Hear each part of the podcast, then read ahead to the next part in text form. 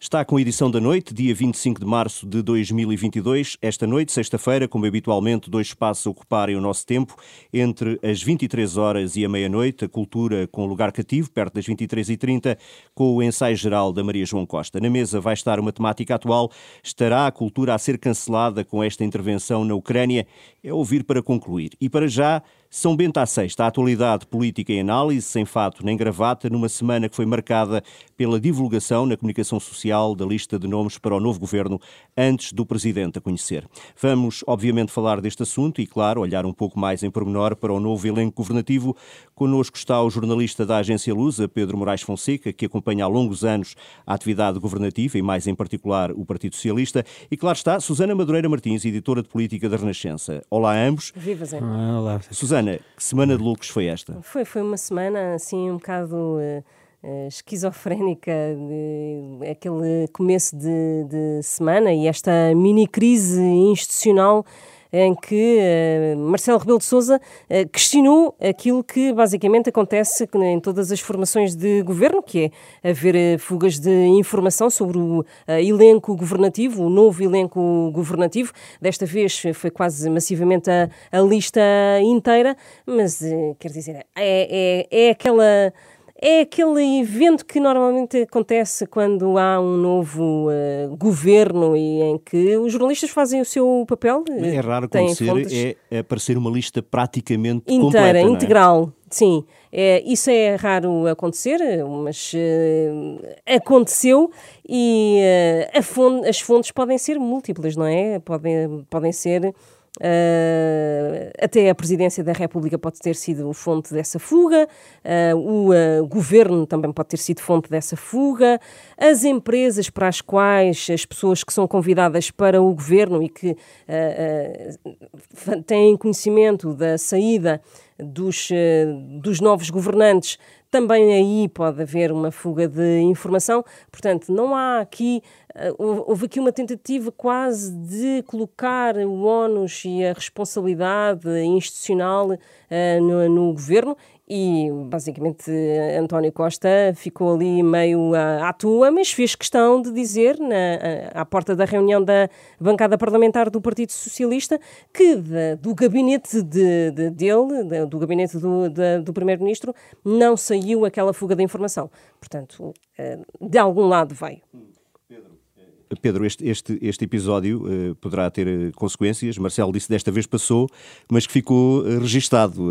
É uma posição de força, não é? Sim, mas caso eu.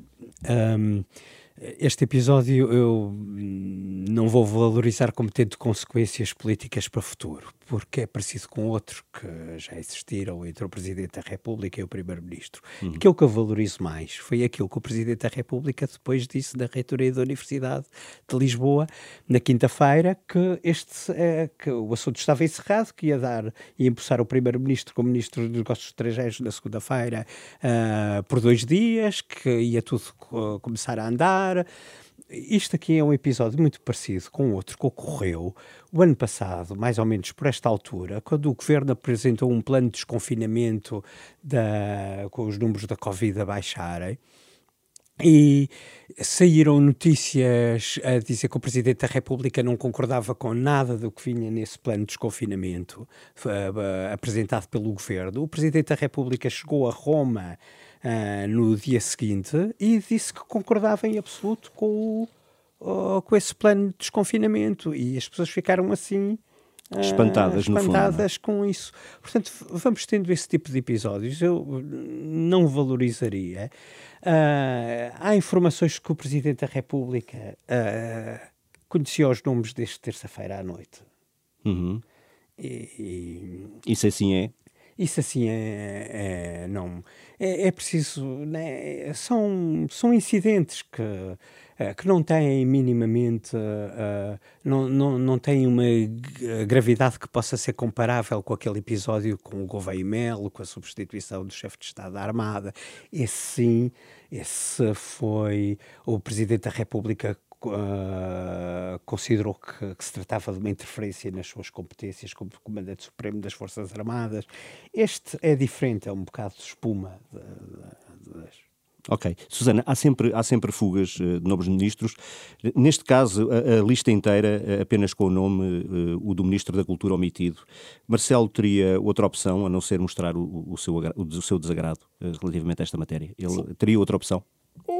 Não, quer dizer, eu acho que é tão, tão banal estas fugas de informação uh, acontecerem, mas também uh, noto e registro que o único nome que não, estava, que não constava daquela lista era o de Pedro Adão Silva, que, era, que é ainda o comissário das uh, comemorações do uh, 25 de Abril. E, muito curiosamente, uh, era o único ministeriável e o único nome da, da, daquela lista que, ou, que não constava daquela lista, mas o único ministro, que agora se sabe que vai ser ministro, que estava naquela sessão. E também isso é muito curioso, e o único nome não estar uh, naquela lista ser o, o, do próprio Pedro Adão Silva. Pedro Adão e Silva, que não se livra das críticas de ter sido comissário político catapultado para um lugar maior, então. Sim, já entrou com, no meio de uma polémica e muito criticado pelas uh, oposições e entra agora também no meio de uma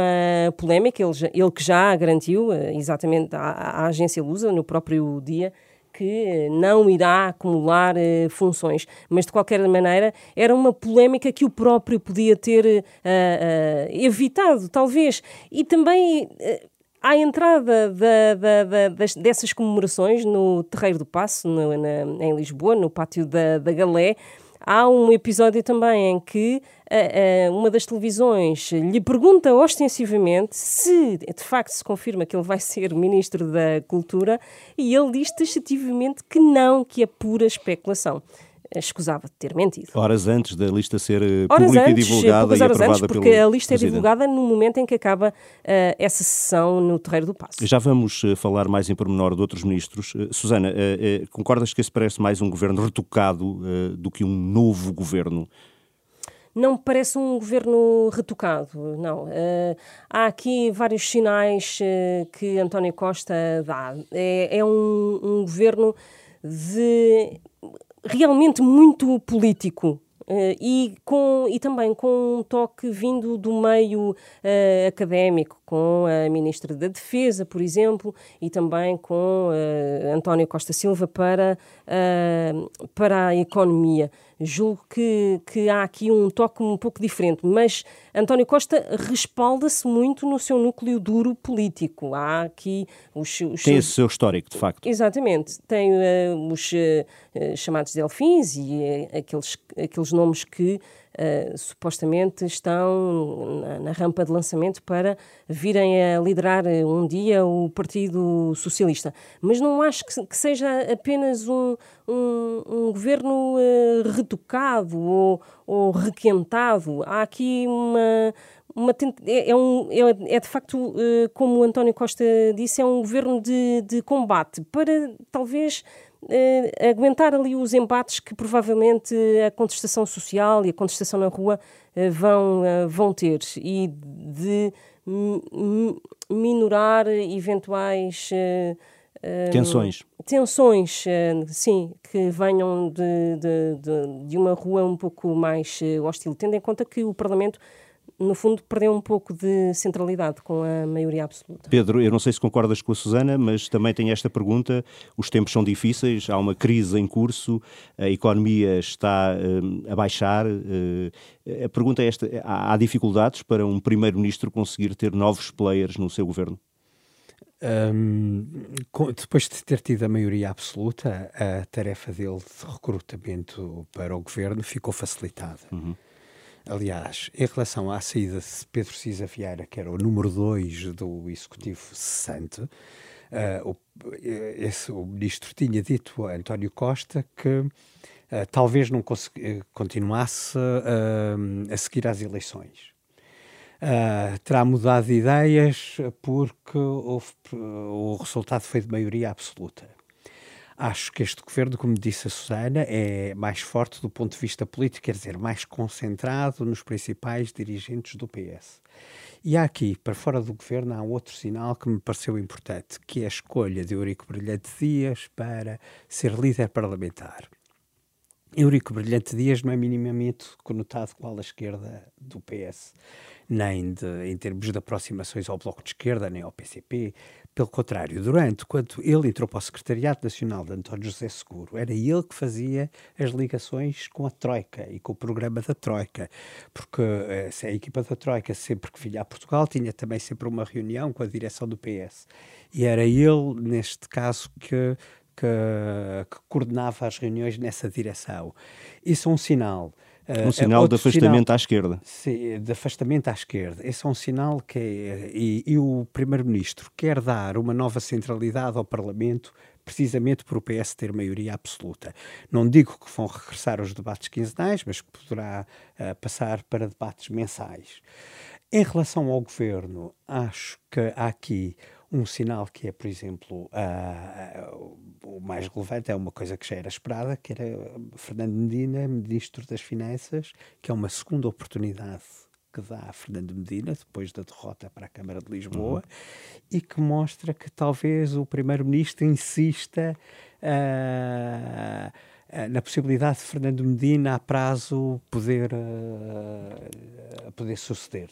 E há aqui esta questão da, justamente da, da, fricção que existe entre Fernando Medina e Pedro Nuno Santos, Susana. Sim, e isto vai-se agravar provavelmente agora, uma vez que Medina vai gerir o dinheiro, Pedro Nuno Santos é aquele ministro que vai precisar do dinheiro. Sim, é, público que uh, Fernando Medina e Pedro Nuno Santos não são propriamente os melhores amigos. próximos, exatamente, e que há aqui, se Pedro Nuno Santos já tinha fricções com João Leão, que tinha ali mão de ferro em relação aos, uh, à libertação de, de, de dinheiros uh, para os ministérios, aqui poderá haver até outro tipo de fricção, até tendo em conta aquele episódio da, do presidente da CP, que chegou a, a admitir-se e, e foi pública atenção com uh, o Ministro das uh, Finanças. Aqui vamos ver como é que vai ser essa negociação e é uma curiosidade também e uma expectativa que eu tenho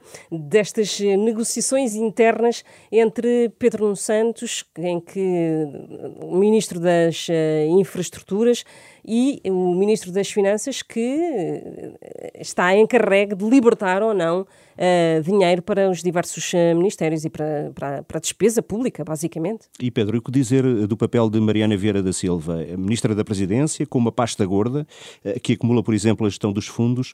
Há aqui uma aposta do Primeiro-Ministro em Mariana Vieira da Silva como seu, brato, o seu braço direito. Sim, claramente ela tem sido. E o que é que se deve? Ela é uma pessoa de absoluta, de absoluta confiança do Primeiro-Ministro um, e é, ela é completamente leal ao Primeiro-Ministro e, e, e, o Primeiro-Ministro faz uma avaliação muito boa do seu desempenho como Ministra da Presidência.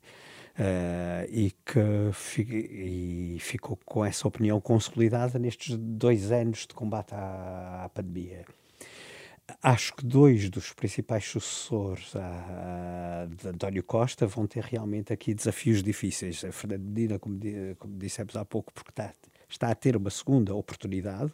O Ministro das Finanças tem que ser uma pessoa que saiba dizer que não. E, e que tem que resistir às pressões. Que não vão ser e Portugal poucas, não é? tem uma hum, tem uma grande urgência em, em, diminuir rapidamente a dívida pública que está em valores. Uh, ouvi, vi hoje que a projeção é que seja 100% do PIB em 2026 acho que até vai ter que ser, a redução vai ter que ser mais acelerada, porque a tendência é de aumento dos juros no, nos mercados internacionais. Em relação a Pedro Nuno Santos, também, outro dos principais, tem outro desafio muito importante, que é a TAP.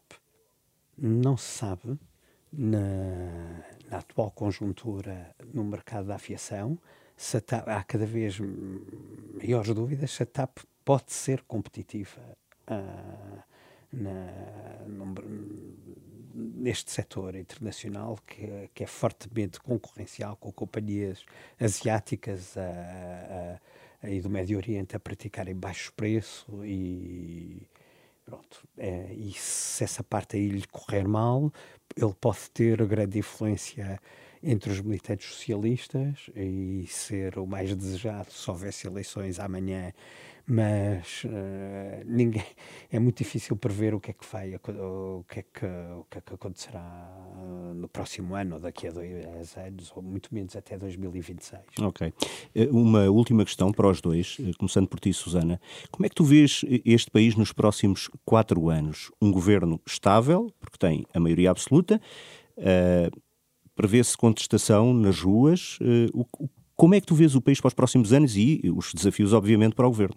Uh, julgo que vem aí grandes dificuldades uh, económicas uh, e, na sequência disso, contestação social.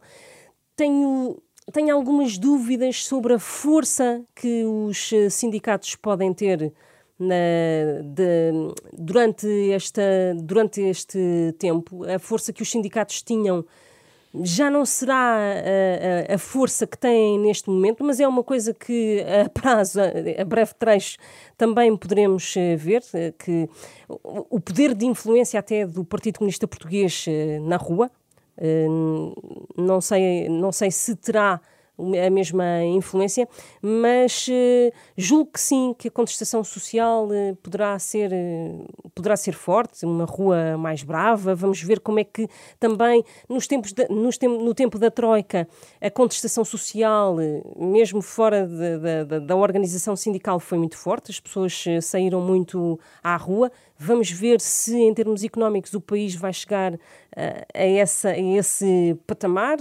As previsões económicas também não apontam para uma crise assim estratosférica, mas uh, é, um, é um grande ponto de, de interrogação perceber se a rua vai ficar de facto mais brava ou muito mais brava. Pedro, em termos jornalísticos, parece que vamos ter uns anos simpáticos em termos de notícias, porque parece que não vão faltar.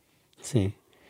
Um, dentro do núcleo do Primeiro-Ministro, neste momento, a preocupação do ponto de vista político é, é aquilo que se chama a tenaz, que é haver eh, contestação, por um lado, à direita, eh, do ponto de vista institucional e político, e à esquerda, e o PS no meio, apesar de ter maioria absoluta.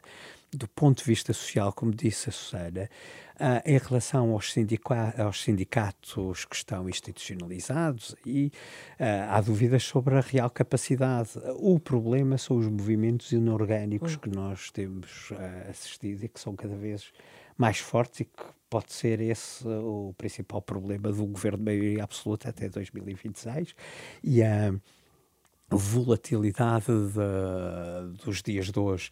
Neste momento tal como aconteceu com a pandemia nesta situação de guerra na Ucrânia e, de uma, e desta conjuntura internacional uh, de insegurança, o, o, governo, como todos os governos da União Europeia, uh, ficam um pouco protegidos porque as pessoas querem segurança e, e uh, no momento que isso desaparecer, uh, tudo será diferente.